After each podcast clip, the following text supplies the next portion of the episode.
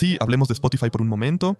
Últimamente ha habido muchas novedades, se han introducido nuevas funciones y tengo la sensación de que Spotify está intentando cada vez ser más atractivo para los artistas, ir aún más en la dirección del marketing. Entre otras cosas, ahora han anunciado algo con OpenAI. Kurz wird schwer. Spotify hat da echt viele neue Features angekündigt ähm, und unter anderem mit OpenAI, das was du angesprochen hast, halt die, die Partnerschaft zur Übersetzung ähm, von Podcasts. Ja, richtig. Genau, wie man es am Anfang jetzt gerade eben auch gehört hat. Wir haben das ähm, mit einer anderen App jetzt ähm, ermöglicht, weil in Deutschland geht es aktuell noch nicht.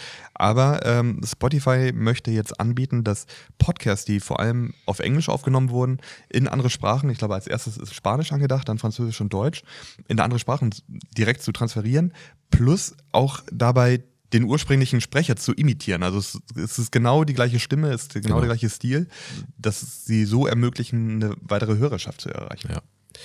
Und also das wurde ja ähm, schon mal vor, ich weiß nicht, ein paar Wochen oder sowas, ist das ja schon mal durch die sozialen Medien gegangen. Da wurde es ja tatsächlich auch mit dem Video gemacht, also dass die dass die Sprache im Video verändert wurde mit der, mit der gleichen Stimme und einfach dazu passte, was der dann im Bild auch gesprochen hat. Es ist, finde ich, halt super interessant. Ähm, denn wir hören dann vielleicht doch schon mal englische Inhalte, ich glaube, spanische, französische Inhalte können wir nun nicht konsumieren, aber wir hören ja schon mal einen englischen Podcast halt rein. Aber das machen halt eben ganz viele halt nicht. Und ich glaube halt gerade für, für, den, für den breiten Markt, ist auch unabhängig von, von fachlichen Podcasts, also nehmen wir mal die ganzen klassischen, Anführungszeichen, Laber-Podcasts, dass es glaube ich, schon sehr, sehr interessant, die in andere Sprachen zu übersetzen und spitzt nochmal dieses ganze Spiel rund um dieses Thema der Aufmerksamkeitsökonomie nochmal zu. Denn ich habe auf einmal einen ganz anderen Wettbewerb. Ähm, ich bin nicht nur mal in meinem eigenen Raum halt unterwegs, sondern ich kann mit meinem Content halt auch über die Sprachgrenzen hinaus ähm, Hörer erreichen. Und ich habe in meinem Sprachraum plötzlich einen anderen Wettbewerb. Also weil in meinen mhm. Sprachraum natürlich auch andere eindringen. Und das macht, glaube ich, dieses ganze Spiel in der, in der Aufmerksamkeitsökonomie. Und da müssen wir auch nicht mehr nur über Podcasts reden. Das tun wir jetzt gerade in Bezug auf Spotify, aber halt nochmal viel, viel, viel komplexer. Wobei ich denke, das kann nur funktionieren, wenn du auch eine internationale Marke bist. Also, denn wenn du jetzt irgendwie fest und flauschig auf Spanisch hast, ob die jetzt so viele neue Hörer irgendwie Südamerika bekommen, halte ich halt für fraglich. Ich glaube, du musst eine internationale Marke sein und wenn du dann so welche Spotify Originals wie zum Beispiel mit Harry und Meghan hast, dann könnte es natürlich interessant sein, dass Menschen auf der ganzen Welt sich ganz gerne deren Podcast anhören möchten. Aber ob die das jetzt, keine Ahnung, von Oliver Pocher und seiner Frau, äh, Ex-Frau hören wollen, das glaube ich halt nicht. Aber du hast natürlich recht, dass diese Aufmerksamkeitsökonomie, ich habe ja nur eine gewisse Anzahl an Stunden Zeit, die ich Podcast oder auch Hörbücher, kommen wir gleich zu, konsumieren kann, ähm, dann muss ich natürlich schon entscheiden, was höre ich mir jetzt an. Und da könnte es natürlich schon gefährlich sein, dass internationale Marken dort von dieser verfügbaren Hörerzeit dem einem anderen Podcaster was wegnehmen. Hm. Das stimmt schon. Ja. Aber ich glaube, sonst halt so der Durchschnittspodcast, also ob, ob sich, ich, klar, Schlaflos St. Seattle wird wahrscheinlich in Spanien total abgehen, hm. aber sonst wird schwierig. Ja, also was wir diese Woche ja mal wieder lernen durften, wobei vielleicht auch jetzt doch nicht mehr lernen durften, dass deutsche Marken im Ausland äh, vielleicht stärker sind als, als in Deutschland selber, siehe Birkenstock. Aber ähm, ich glaube, wahrscheinlich, wahrscheinlich haben schon deutschsprachige Podcasts im Ausland eine gewisse Relevanz. Also wenn man sich jetzt Martin Rütter anschaut, der scheint ja auch irgendwie im Ausland eine gewisse Relevanz zu haben, auch über, äh, über den deutschsprachigen äh, Bereich hinaus. Aber hm, klar, wenn du halt eine internationale Marke hast, dann wird dir das halt viel einfacher fallen. Und wenn wir jetzt halt mal abseits von, vom Podcast gucken, gehen wir mal, gehen wir mal in Sport zum Beispiel. Ich glaube, dass Sport war ja bisher eine, ein sehr nationales Thema durch unterschiedliche Faktoren. Ich habe gar keinen Zugang zu dem Content gehabt. Mhm. Ich habe eine sprachliche Barriere. Ich habe die Barriere der Zeitverschiebung gehabt. Und so konnte ich vielleicht in Deutschland gar nicht eine NBA, eine NFL oder ähnlichem halt folgen. Und wir sehen das halt auch, dass ja zum Beispiel sowas wie eine Premier League deutlich mehr Zuschauer in Deutschland gewinnen kann. Und ich glaube, dass wir jetzt halt mit dieser sprachlichen Hürde, was AI jetzt halt hier schafft gerade, dass wir den den, ich sage es mal, amerikanischen Kommentator der NBA, ähm, eines NBA-Spiels, wir in deutsche Sprache bekommen mit seiner eigenen Stimme. Es schafft oder es reduziert eigentlich die nächste Hürde in, in diesem Aufmerksamkeitsspiel. Und ähm, da haben wir aber genau die Situation, die NBA ist eine internationale Marke. So sehe ich es auch, ja. So, und Aber das ist natürlich für zum Beispiel den deutschen Sport ist es dann halt eben, aber das ist nicht nur für Deutschland ein Problem, ist es dann halt eben wieder die nächste Herausforderung. Und jetzt haben wir eigentlich verbleibend nur noch eine Herausforderung und das ist die Zeitverschiebung. So, die werden wir vermutlich auch nicht lösen können, aber ähm, Wobei auch selbst die überlegen, sich zu anderen Tageszeiten anzufangen. Okay, okay, jetzt sprichst du aber von Live-Veranstaltungen, also nicht vom, genau. vom Podcast. Ja, aber diese, diese Übersetzung, mhm. die Spotify im Podcast-Bereich ja. macht, wenn wir das jetzt halt mal auf den Sport übertragen, mhm.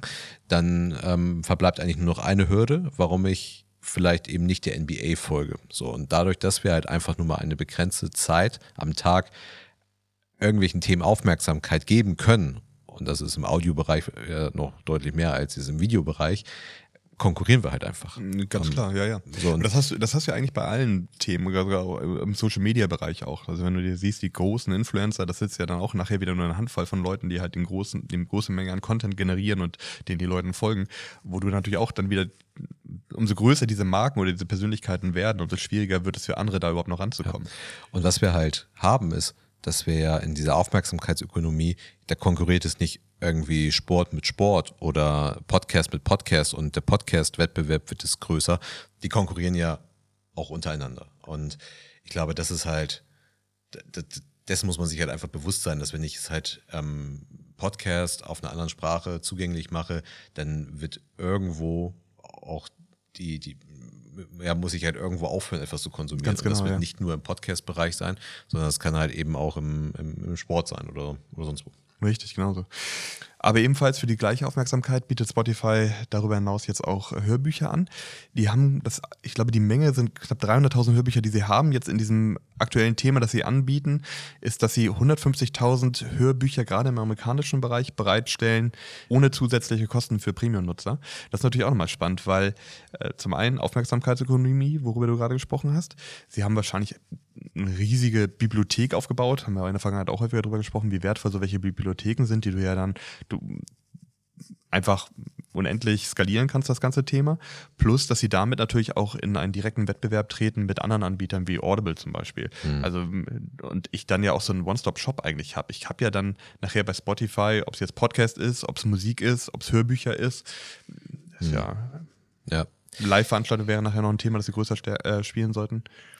Ich frage mich, ob es, ob es tatsächlich ein Wettbewerb zu Audible ist. Mhm. So, und, und wie Audible also wie stark sind die Lock-in-Effekte auf Audible? Also ich bin Prime-Kunde, aber Prime-Kunde halt, schließt ja erstmal nicht Audible ein. Ich muss ja, für Audible extra zahlen. Ja.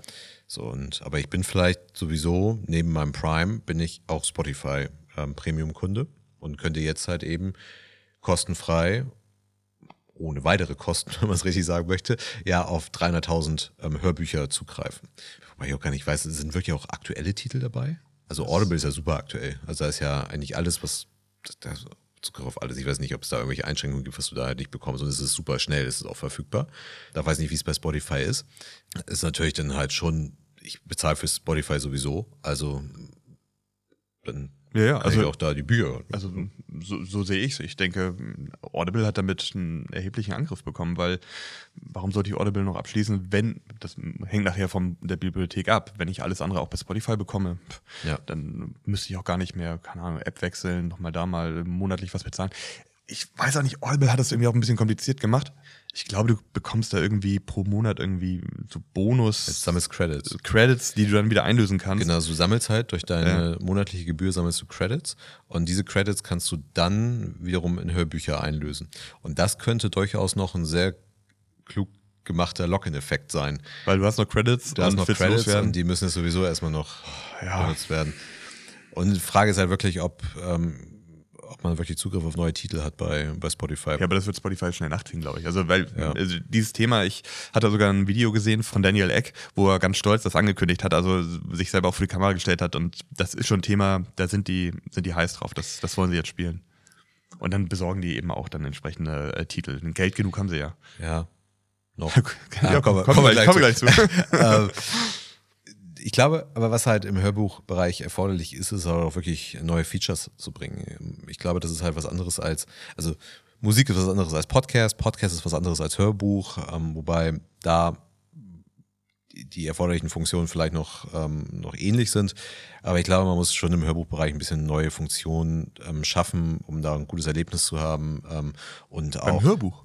Das machst du doch an und dann läuft das. ja, aber ich stelle mir schon vor, dass ich halt auch mal entsprechend Sachen, ähm, Sachen markieren kann, mir Sachen Okay. abspeichern kann. Ich weiß nicht, wie es in Audible gelöst ist. Ich bin da jetzt kein, ich habe es mal eine Zeit lang getestet, aber habe da vielleicht ein, zwei Hörbücher mal äh, gehört zu, aber mehr habe ich damit nicht gemacht.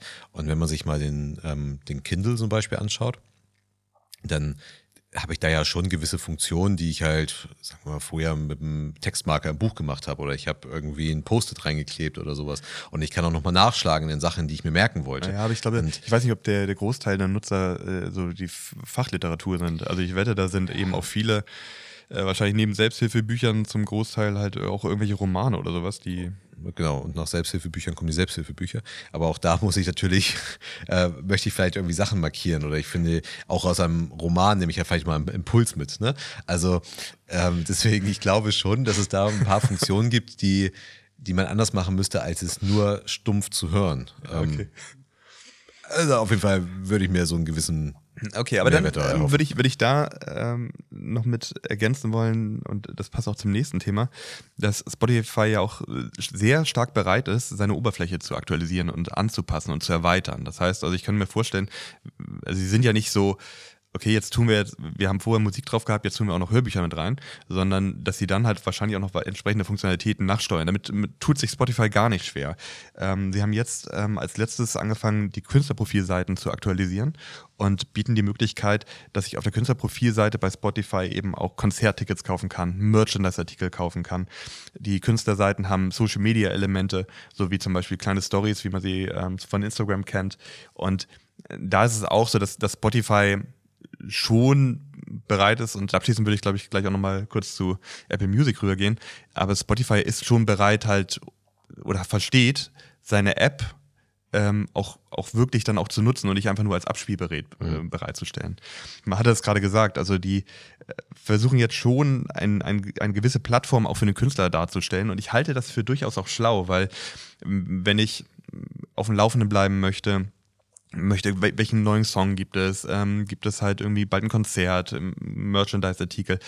Ich befinde mich ja schon auf der Plattform, wo alles stattfindet und wo ich das auch konsumiere. Mir ist vollkommen klar, dass wahrscheinlich, wie ich das meinte, eben auch bei den Hörbüchern, 90 Prozent der Zeit das Handy wahrscheinlich abgeschaltet und in der Hosentasche ist und ich einfach nur die Musik konsumiere. Aber das ist schon die Plattform, wo ich das Produkt konsumiere und dann macht es durchaus auch Sinn, rundherum weitere Angebote zur Verfügung zu stellen. Und gerade, das werden sie nicht hinbekommen, aber ich kann mir gut vorstellen, dass halt Künstler nachher auch sagen, okay, ich habe dann meine Story, die, die ich bei Instagram veröffentliche, veröffentliche ich irgendwie auch bei Spotify. Und ähm, ich habe es in der Vergangenheit auch schon gehabt, dass ich aktiv von Spotify Mails bekommen habe. Achtung, die Künstler, die du jetzt hier in der Vergangenheit häufiger gehört hast, die sind jetzt bald in Hamburg auf dem Konzert. Und dann konnte ich auf den Link klicken und habe dann, wurde direkt weitergeleitet zu Eventim oder Ticketmaster. Also, ähm, und das war definitiv ein Mehrwert für mich und das, das funktionierte gut. Also Spotify hatte jetzt auch gesagt, wo sie diese Tabs mit Ticket und Merchandise eingeführt haben, dass ähm, das bisherige Vorgehen ähm, hat bereits zu einem erhöhten Ticketverkauf um 15 Prozent ähm, geführt und das Merchandise gab einen Anstieg der Käufe um 22 Prozent. Und dabei hat Spotify noch nicht mal einen eigenen Shop dahinter, sondern die haben eine Kooperation mit Shopify und du wenn du, du klickst dann auf den Reiter in Spotify und es öffnet sich ein Shopify-Shop. Eigentlich perfekt. Also, weil es ist genau der Platz, wo ich ja bin und, und das konsumiere. Ich muss nicht aktiv irgendwie die Webseite des Künstlers aufrufen, also den Shopify-Shop des Künstlers oder so. Ja, ja. Es gibt dann Tu- Tour-Shirts, es gibt. Auf der anderen Seite ist Spotify aber auch eine App, die, man, die viele vielleicht gar nicht öffnen. Also die sie vielleicht im Auto über CarPlay laufen lassen, die sie zu Hause über einen Sonos oder eine Alexa integrieren. Aber da hast du ja auch einen en- entsprechenden Startbildschirm und ähm, aktuelle Vorschläge und so weiter hast du da ja auch. Genau, aber du hast ja jetzt nicht in CarPlay irgendwelche Also Shopping-Funktionalitäten. drin, deswegen ne? meine ich auch, ich kann mir wirklich vorstellen, 90% schauen noch gar nicht drauf oder spielen halt das ab, was sie immer abspielen. Aber dennoch, wenn sich das rumspricht, also die, ich fand zum Beispiel die Sache mit den Konzerttickets war wirklich auch ein Mehrwert.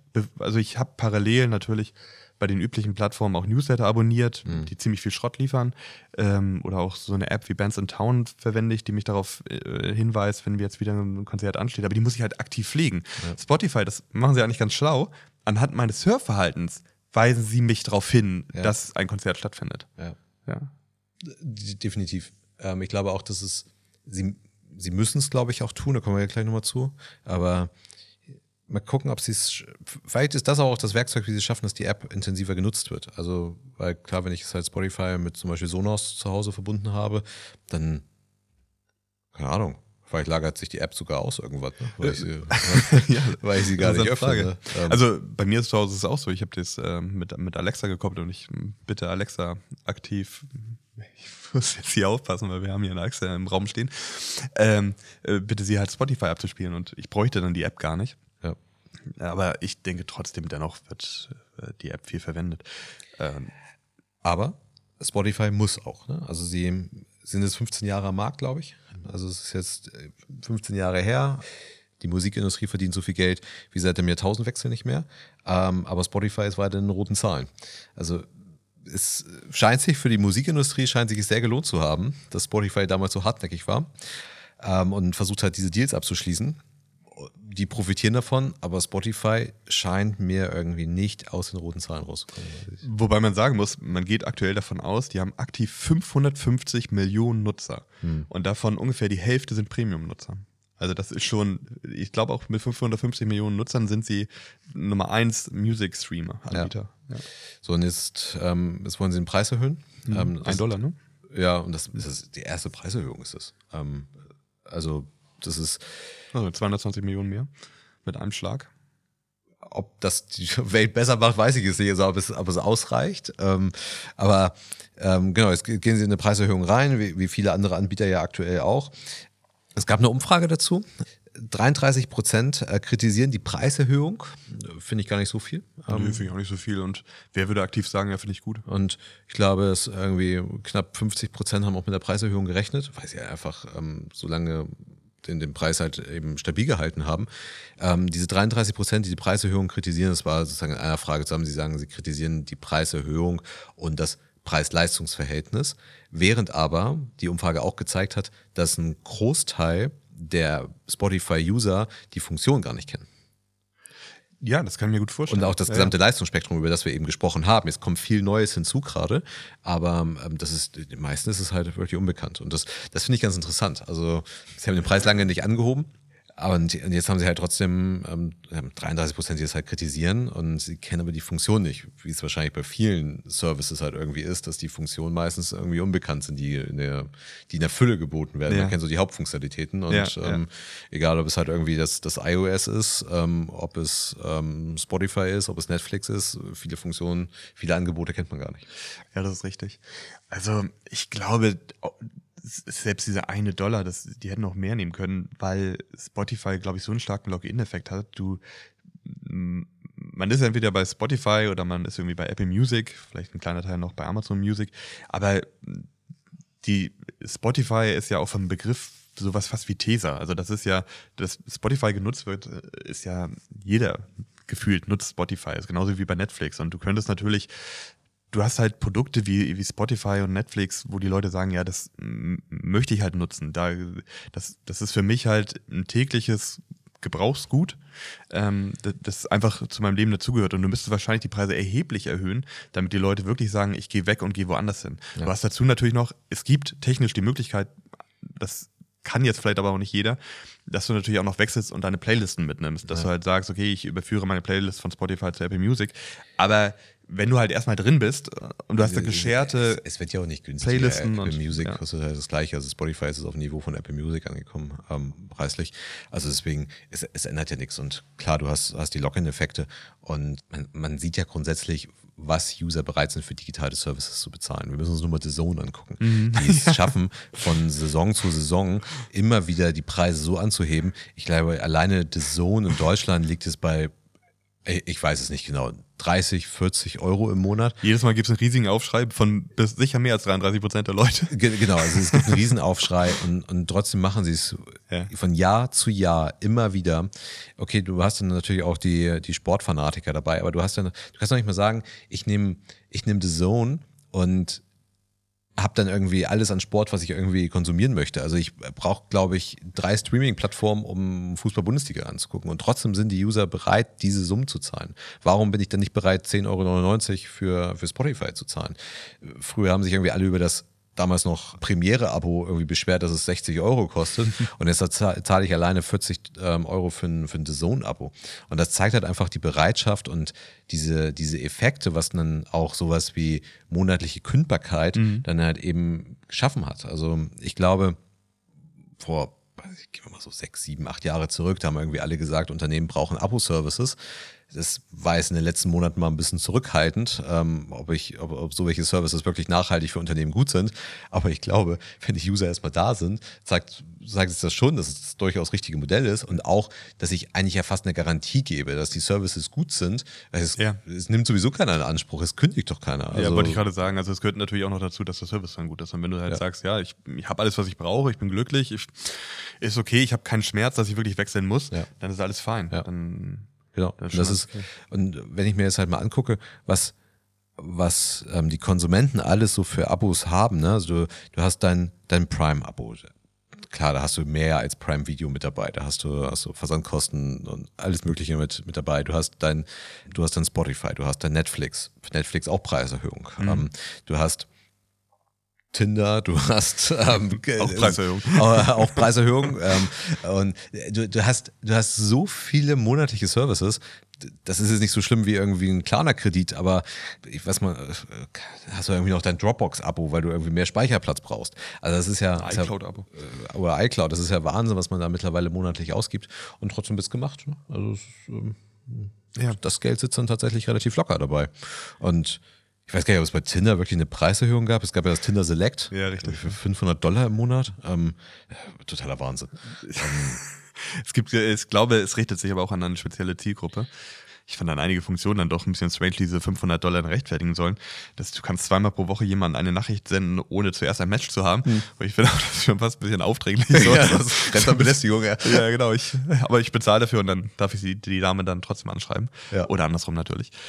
Ja, weiß ich nicht. Ich, ich die werden sich schon was dabei gedacht haben. Auf jeden Fall hatten sie die Aufmerksamkeit mit, mit diesem Produkt. Und ich kann mir schon vorstellen, dass es wahrscheinlich dann eine Zielgruppe gibt, die sagt, okay, ich bin bereit, ich habe wenig Zeit, ich reise viel, ich, ich will es mir einfach machen, jemanden kennenzulernen. Hm. Vielleicht sind die dann bereit, das ja. Geld auszugeben. Ich, ich kann mir vorstellen, es gibt eine Zielgruppe. Es scheint ja wirklich die Bereitschaft zu geben, relativ viel Geld momentan auszugeben. Also trotz Inflation haben die Amerikaner eine Konsumlaune wie lange nicht mehr. Ja, das ähm, habe ich gelesen. Die Konsumstimmung ist sehr gut. Plus, ich habe, glaube ich, gestern gelesen, dass die Amerikaner dann doch über äh, mehr Geld auf der hohen Kante verfügten, als man gedacht hätte. Also es gab vorher so eine Hochrechnung, wo man gedacht hat, ah, das Geld hält nicht so lange, es könnte also bald schlimmer werden. sieht momentan so aus, wenn sie ihren Konsum noch auf aufrechterhalten können. Ja, aber solange ich halt ein Buy Now Pay Later Modell von Klarna halt habe, nehme ich mhm. mir halt auch die 10.000 Dollar Maledivenreise.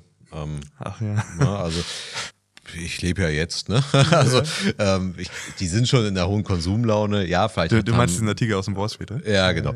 Ja. Ähm, aber vielleicht, vielleicht haben viele auch das Geld, aber viele verschulden sich es natürlich auch dazu, diese, diese Mentalität, if it's under five, it's free. auch das ist durchaus interessant, wobei ich das nicht nur bei den Amerikanern sehe, diese Mentalität. Also, und das, das ist halt natürlich für, für, für alle Abo-Services gilt das halt eben genauso. Ja, gerade wenn die Abo-Services nicht so teuer sind, wenn man ja. halt hier ein paar Dollar. Was ich bei diesen ganzen Services wirklich sehe, bei diesen, also bei allen Digital-Services, ist, ich glaube, sie würden sich gut tun, wenn sie, wenn sie besseres Marketing machen würden. Mhm, also ja. sie schaffen es, super Neukundenakquise hinzubekommen und schaffen es, year over year zweistellige Wachstumszahlen hinzulegen, je nachdem, welchen Service man sich anguckt mal mehr, mal weniger ist natürlich auch natürlich, dass das irgendwann gesättigt ist, aber wirklich auf, auf Bestandskunden einfach ein besseres Feature-Marketing äh, zu machen. Ich, ich verstehe absolut, was du meinst. Äh, nur wenn ich jetzt auch an mich selber denke, ich öffne Spotify, da kommt irgendwie ein Pop-up, weil die mich auf was Tolles hinweisen wollen. Ich will in dem Moment aber einfach nur irgendwie einen Podcast hören oder Musik hören, ich drücke das sofort weg ja. oder ja, gucke ich mir später an, mache ich nie. Ja. Deswegen, das meiste ist ja Learning by Doing. Ja, aber ich weiß nicht, vielleicht ist dann doch über UX dann doch ein bisschen mehr möglich, ja. als, als sie aktuell machen. Also als Marketing möglich. Ich verstehe natürlich auch, dass alle ihre Oberflächen so schlank wie möglich halten wollen und es ist alles nachvollziehbar, aber es ist, ähm, man, man kennt so viele Funktionen nicht. Und jetzt hat, nehmen wir mal Apple, die schon ihre Keynote haben, wo sie ihre Funktionen halt einmal mhm. im Jahr vorstellen auf jedem OS. Gut, die habe ich sowieso wieder vergessen, wenn sechs Monate später ausgerollt wird. Ja, plus, die meisten Nutzer gucken sich das ja gar nicht an. Die meisten gucken sich das halt gar nicht an, aber die haben zumindest eine Bühne geschaffen für ihre Funktion. Und gut, jetzt kommen wir die Android-Jünger, die ihnen sagen, ja, alles Funktionen, die es bei Android schon lange gibt. Aber auch da, da spricht keiner drüber. Also es, ja, es kann ja sein, dass es die Funktion gibt, aber es spricht keiner drüber. Bei Apple sprechen auch wenig drüber. Klar, ähm, bei Spotify ist es so. Oder auch im, im Business-Bereich. Ähm, wie viele Funktionen von Google Suite sind tatsächlich bekannt? Also es ist wir, wir hatten vor ein paar Tagen hatten wir darüber diskutiert und ich, ich denke, dass du, du hast gerade Apple entsprechend angesprochen. Ich, ich, genau da sehe ich halt irgendwie auch den Unterschied. Also schau dir Spotify an. Die, über die letzten Wochen kamen halt diese gesamten Neuigkeiten bezüglich ähm, übersetzter Podcasts, ähm, bezüglich neuen Künstlerprofilseiten, ähm, den Hörbüchern ich habe dann irgendwie einmal im Jahr habe ich die Apple Keynote, wo sie erzählen, okay, du hast jetzt bei Apple Music ein U2-Album umsonst. Aber diese ganzen kurzen äh, Newsmeldungen mit diese neue Funktion, diese neue Funktion, ich, ich muss sagen, das, das fehlt mir bei Apple. Da, mhm. Wir hatten vor ein paar Tagen darüber diskutiert, dass ich nicht Sorge habe, aber dass ich halt irgendwie sage, Apple wirkt nicht so innovativ, weil sie unterjährig nicht so viele neue Funktionen droppen. Mhm. Ja. Also, was habe ich das letzte Mal über Apple Music gehört? Eine bessere, weiß nicht, High Quality oder irgendwas. Ja. Ja. Also die, die machen schon, die machen schon was und viele Sachen, die auch gar nicht auf der Keynote äh, mit dabei sind, aber auch da, dann, ich will nicht so weit gehen und sagen, es ist schlechtes Marketing, aber ich glaube, das kann man schon, das kann man schon besser machen und seine, seine Features halt einfach besser, ja. besser vorstellen. Und da ist eine interessante Frage, ob nicht einfach Apple da ein bisschen zu stark auf seinen Locked-In-Effekt irgendwie hofft und sagt, okay, die Leute haben das iPhone, haben das iOS, dadurch automatisch Apple Music. Also habe ich sie sowieso. Aber das, das ist ja nicht wirklich so, sondern es gibt ja alternative Produkte. Ich glaube, nahezu zu jedem Apple-Produkt gibt es natürlich auch ein alternatives Produkt. Ja, vielleicht braucht es einfach mehr Feature-Influencer. Feature-Influencer. Ja, also statt irgendwie, dass der nächste Influencer irgendwas ja. über, über Schmuck aus Hawaii und ähm, irgendwie dem nächsten Wischer irgendwie erzählt, braucht es vielleicht mehr Influencer, abseits dieser nerdigen Influencer in Anführungszeichen, die sowieso schon über die Features sprechen, dass man einfach massentauglich dann äh, ja, mal Features Gedanke. mal vorstellt. Ja, finde ich gut. Bleiben wir mal beim Pricing. Dynamic Pricing, FTC, Amazon, ähm, steht mal wieder eine Klage ins Haus. Und jetzt müssen wir mal versuchen, die Empörung mal zu verstehen. also, es ist, ähm, wenn ich das richtig verstanden habe, dann ähm, hat die FTC Klage erhoben gegen Amazon, weil Amazon mit dem Projekt Nessie versucht hat, das Maximum beim Verkaufspreis rauszuholen. Also den Preis versuchen nach oben hin zu optimieren. Ich glaube nicht nur. Und sie dabei. Also ich meine auch, auch in die andere Richtung, glaube ich auch. Genau. Aber das, aber da wäre ja die Frage, warum das für die FTC interessant wäre. Mhm. Also wenn der Preis nach unten geht. Und wo man versucht hat, und das wäre der Punkt, wo ich die Empörung nachvollziehen könnte, den Markt mitzuziehen. Mhm. Also, dass man es schafft, über einen Preisalgorithmus den Markt, äh, doch, eigentlich muss man sagen, den Markt zu manipulieren. So, und da, also, weil, so die, die ganzen Headlines, die es dazu gab, Amazon, äh, FTC, FTC Clark gegen Amazon wegen Dynamic Pricing kann man sich ja fragen, okay, was ist neu? Also das, das, das Amazon Dynamic Pricing macht, dass viele andere Handelsunternehmen, nicht nur Handelsunternehmen, auch Dienstleistungsunternehmen, selbst eine Lufthansa macht Dynamic Pricing. Und ist ja auch kein neuer Service. Selbst wenn du AWS verwendet hast, konntest du diese Funktionalität direkt buchen. Also genau, das, also das ist ja alles nicht also neu. auch kein Geheimnis. Also natürlich ist halt Dynamic Pricing klar häufig nach unten orientiert. Also wie weit muss ich ähm, bei Amazon den Preis senken, um möglichst viel zu verkaufen? Und dann versucht man halt in Cent-Schritten den Preis nach unten hin zu optimieren. Aber auch Preisoptimierung nach oben haben hat es schon immer wieder gegeben. Also wenn ich, wenn äh, so funktioniert ein Markt. Also wenn ich wenn ich im Lager knapp werde, dann gehen die Preise halt ähm, hoch, also während ich noch gut abverkaufe. Also das, das ist jetzt irgendwie nichts Neues und das, das gab es auch schon lange, bevor wir über E-Commerce gesprochen haben. Also der, Edeka in, in München oder auf Sylt war schon immer teurer als der Edeka im Castro Brauxel. Also das, das ist ja nichts Neues. Ähm, und ähm, es gab auch mal ähm, ein Verfahren, ich glaube in Deutschland was gegen Globetrotter, die das auch gemacht haben, also die halt ein Local Dynamic Pricing gemacht haben. Das halt je nachdem, aus welchen, ähm, von welcher IP man kam, aus welcher Region man kam, man andere Preise angezeigt bekommen hat.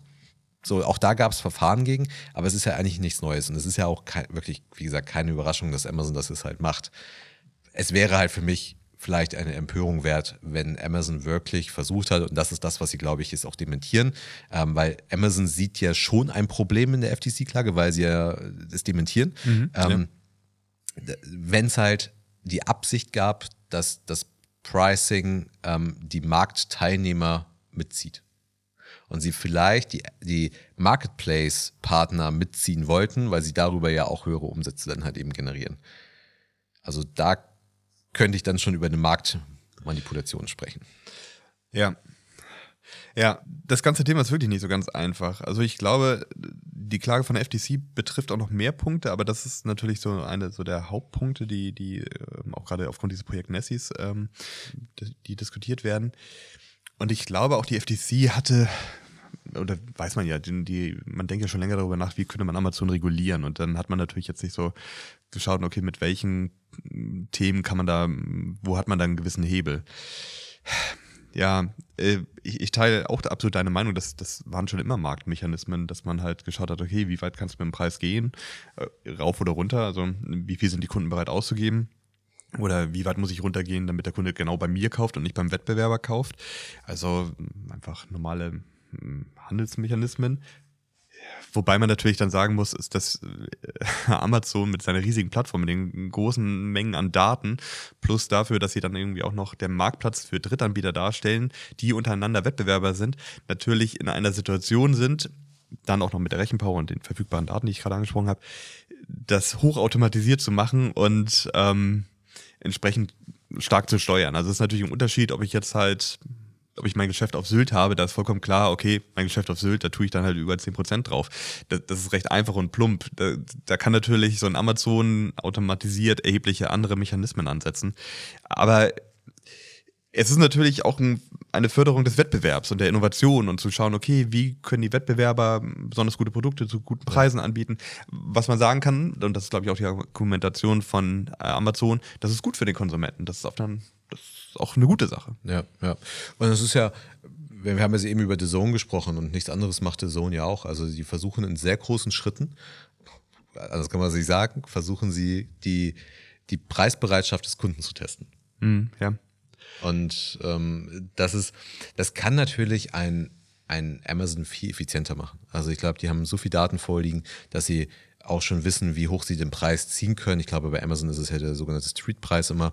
Ähm, ohne dass sie den Preis auch anheben. Also natürlich ist das noch mit der, der ultimative Test dann halt. Der Preis wird angehoben, wird geguckt, okay, verkaufen wir ähnlich, verkaufen wir vielleicht weniger, machen dennoch mehr Umsatz, haben damit eine höhere Marge da drauf. Also ich glaube, das wird überall gemacht. Wir kennen die FTC-Klage jetzt nicht im Detail. Ne? Also wer weiß, was da noch alles mit drinsteckt. Und Amazon muss ja selber ein Problem sehen, sonst würden sie nicht so hart dementieren. Ähm, und sie haben den, den Algorithmus unter diesem Projekt Nessie ja auch 2019 bereits abgeschaltet das hätten sie auch nicht gemacht, wenn es entweder nichts gebracht hätte oder sie dann nicht selber ein Problem gesehen mhm. hätten.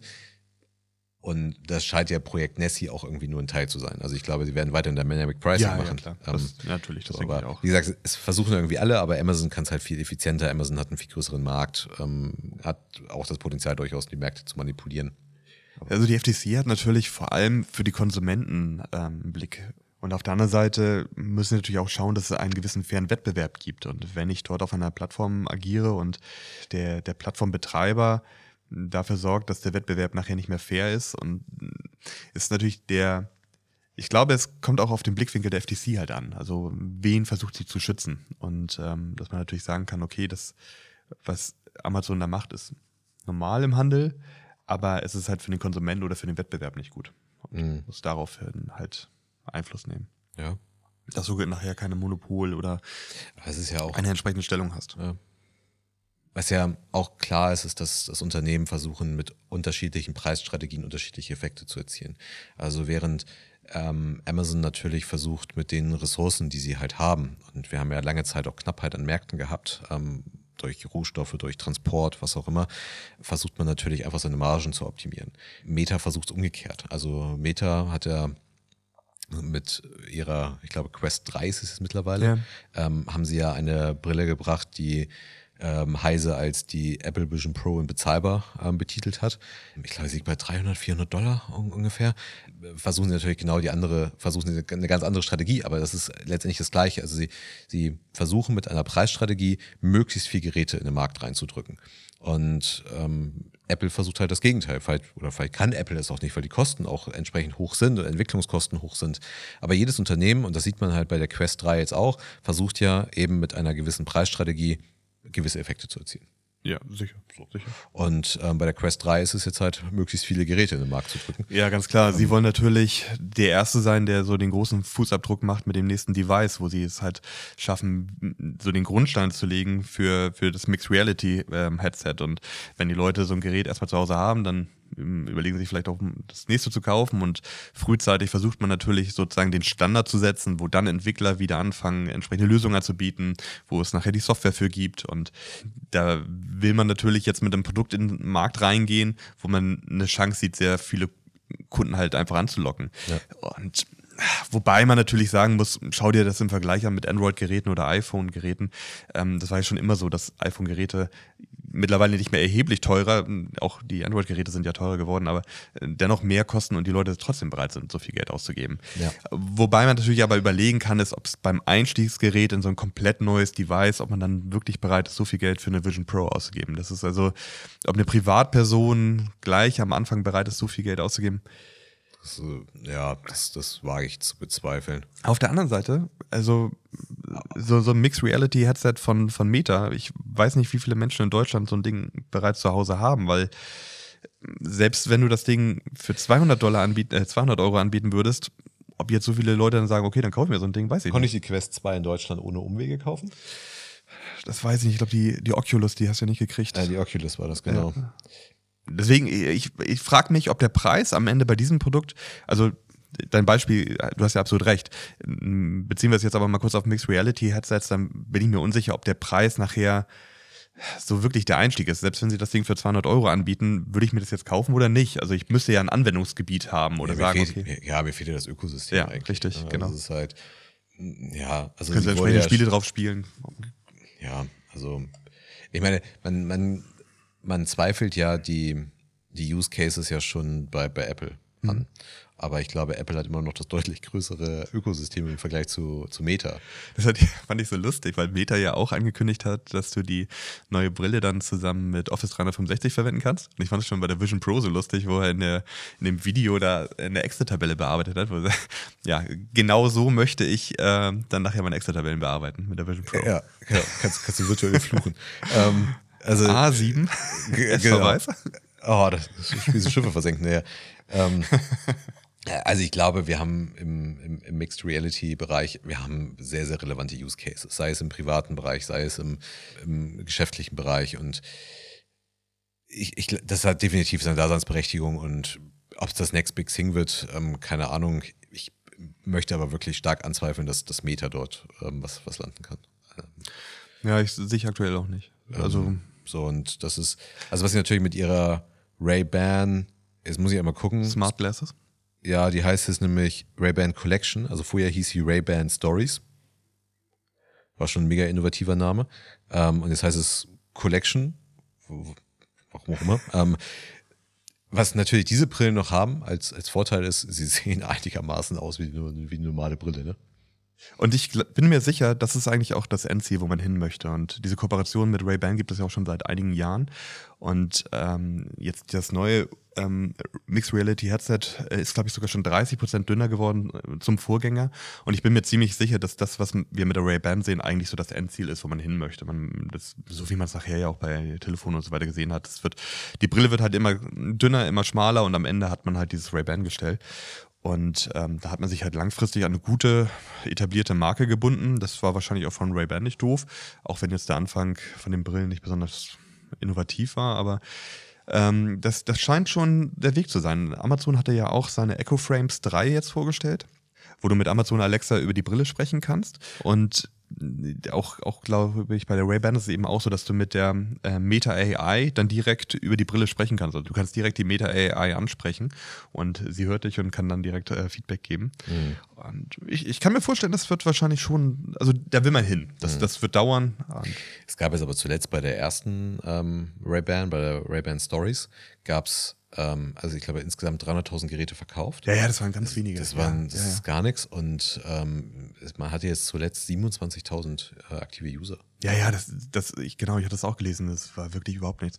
Ich war letztes Jahr, war ich in New York und da war ich am Times Square, es war eine riesige Werbung von diesen Ray-Ban Stories und ich war völlig überrascht. Also du siehst die dort in Amerika schon viel, auch bei Sunglass Hut und so weiter, mhm. gibt, die, die, siehst du, werden viel angeboten, aber ich habe auch die Zahlen gehört, dass sie kaum benutzt wurden. Und ich glaube damals, der Begriff Ray-Ban Stories kam eben auch daher, dass du halt die Funktion hattest, direkt live in, in Stories von Instagram und Co. zu streamen. Mhm gut, ja. Wie viele das benutzt haben, weiß ich nicht. Ja, wahrscheinlich die Influencer, die Zielgruppe. Ja, aber genau, das wäre ja eigentlich ein schlauer Move, dass du dann wahrscheinlich mit dem entsprechenden Hashtag den Content irgendwie auf den Meta-Plattformen gesehen hättest, aber das hat ja nicht so dermaßen funktioniert, dass man da mehr Nutzer auf die Plattform äh, fürs Gerät bekommen hat. Ich glaube, was noch dazu ganz interessant ist, ähm, dieses Meta-AI-Thema, weil ja hätte Meta wahrscheinlich zwei Jahre länger gewartet, hätten sie sich nicht in Meta umbenannt, aber dieses AI-Thema haben sie ja schon sehr, sehr stark gespielt. Ich hatte eine Zahl gelesen, ich glaube bei dieser Meta Connect-Veranstaltung ähm, wurde ähm, das Metaversum erst nach einer Dreiviertelstunde das erste Mal irgendwie benannt. Vorher hat man halt zum Großteil halt nur über AI gesprochen. Und man hat ja schon das Gefühl, dass ähm, Meta da ganz gut vorprescht. Mhm. Ja, ganz gut auch investieren. Ja, es war schon, also jetzt, also es war schon sehr, sehr ähnlich mittlerweile zu einer Apple Keynote, mhm. ähm, auch wenn Apple natürlich das Wort AI nicht benutzt, dafür benutzen sie Machine Learning. Ähm, aber es war halt so diese klassischen Floskeln, die man so von Apple sonst kennt, ne? Neues Design, ähm, noch schneller. bessere Kameratechnik, noch schneller, ähm, even more, even more, even more. Also es incredible. ist so incredible, uh, awesome. Ähm, es ist so, so diese klassischen Apple-Floskeln jetzt mittlerweile mhm. gewesen. Ja, ich hatte durch Zufall vor kurzem ähm, Artikel gelesen, dass man zwar von Apple gar nichts hört Richtung AI, aber sie wohl ähm, die meisten Zukäufe in dem Bereich machen. Also gerade was Firmen angeht und mhm. so weiter. Verglichen mit den anderen großen Tech-Unternehmen ähm, ist Apple da eigentlich am stärksten unterwegs. Das ist ja das, was wir die ganze Zeit eigentlich sagen. Ne? Also, dass Apple da viel macht, ähm, aber es halt eben nicht AI nennt, weil es dem User auch egal ist. Es braucht eine gute Funktion, aber ob es nun AI ist, ob es Machine Learning ist, ob es ein simpler Algorithmus ist, der da hinten läuft. Das für den User egal.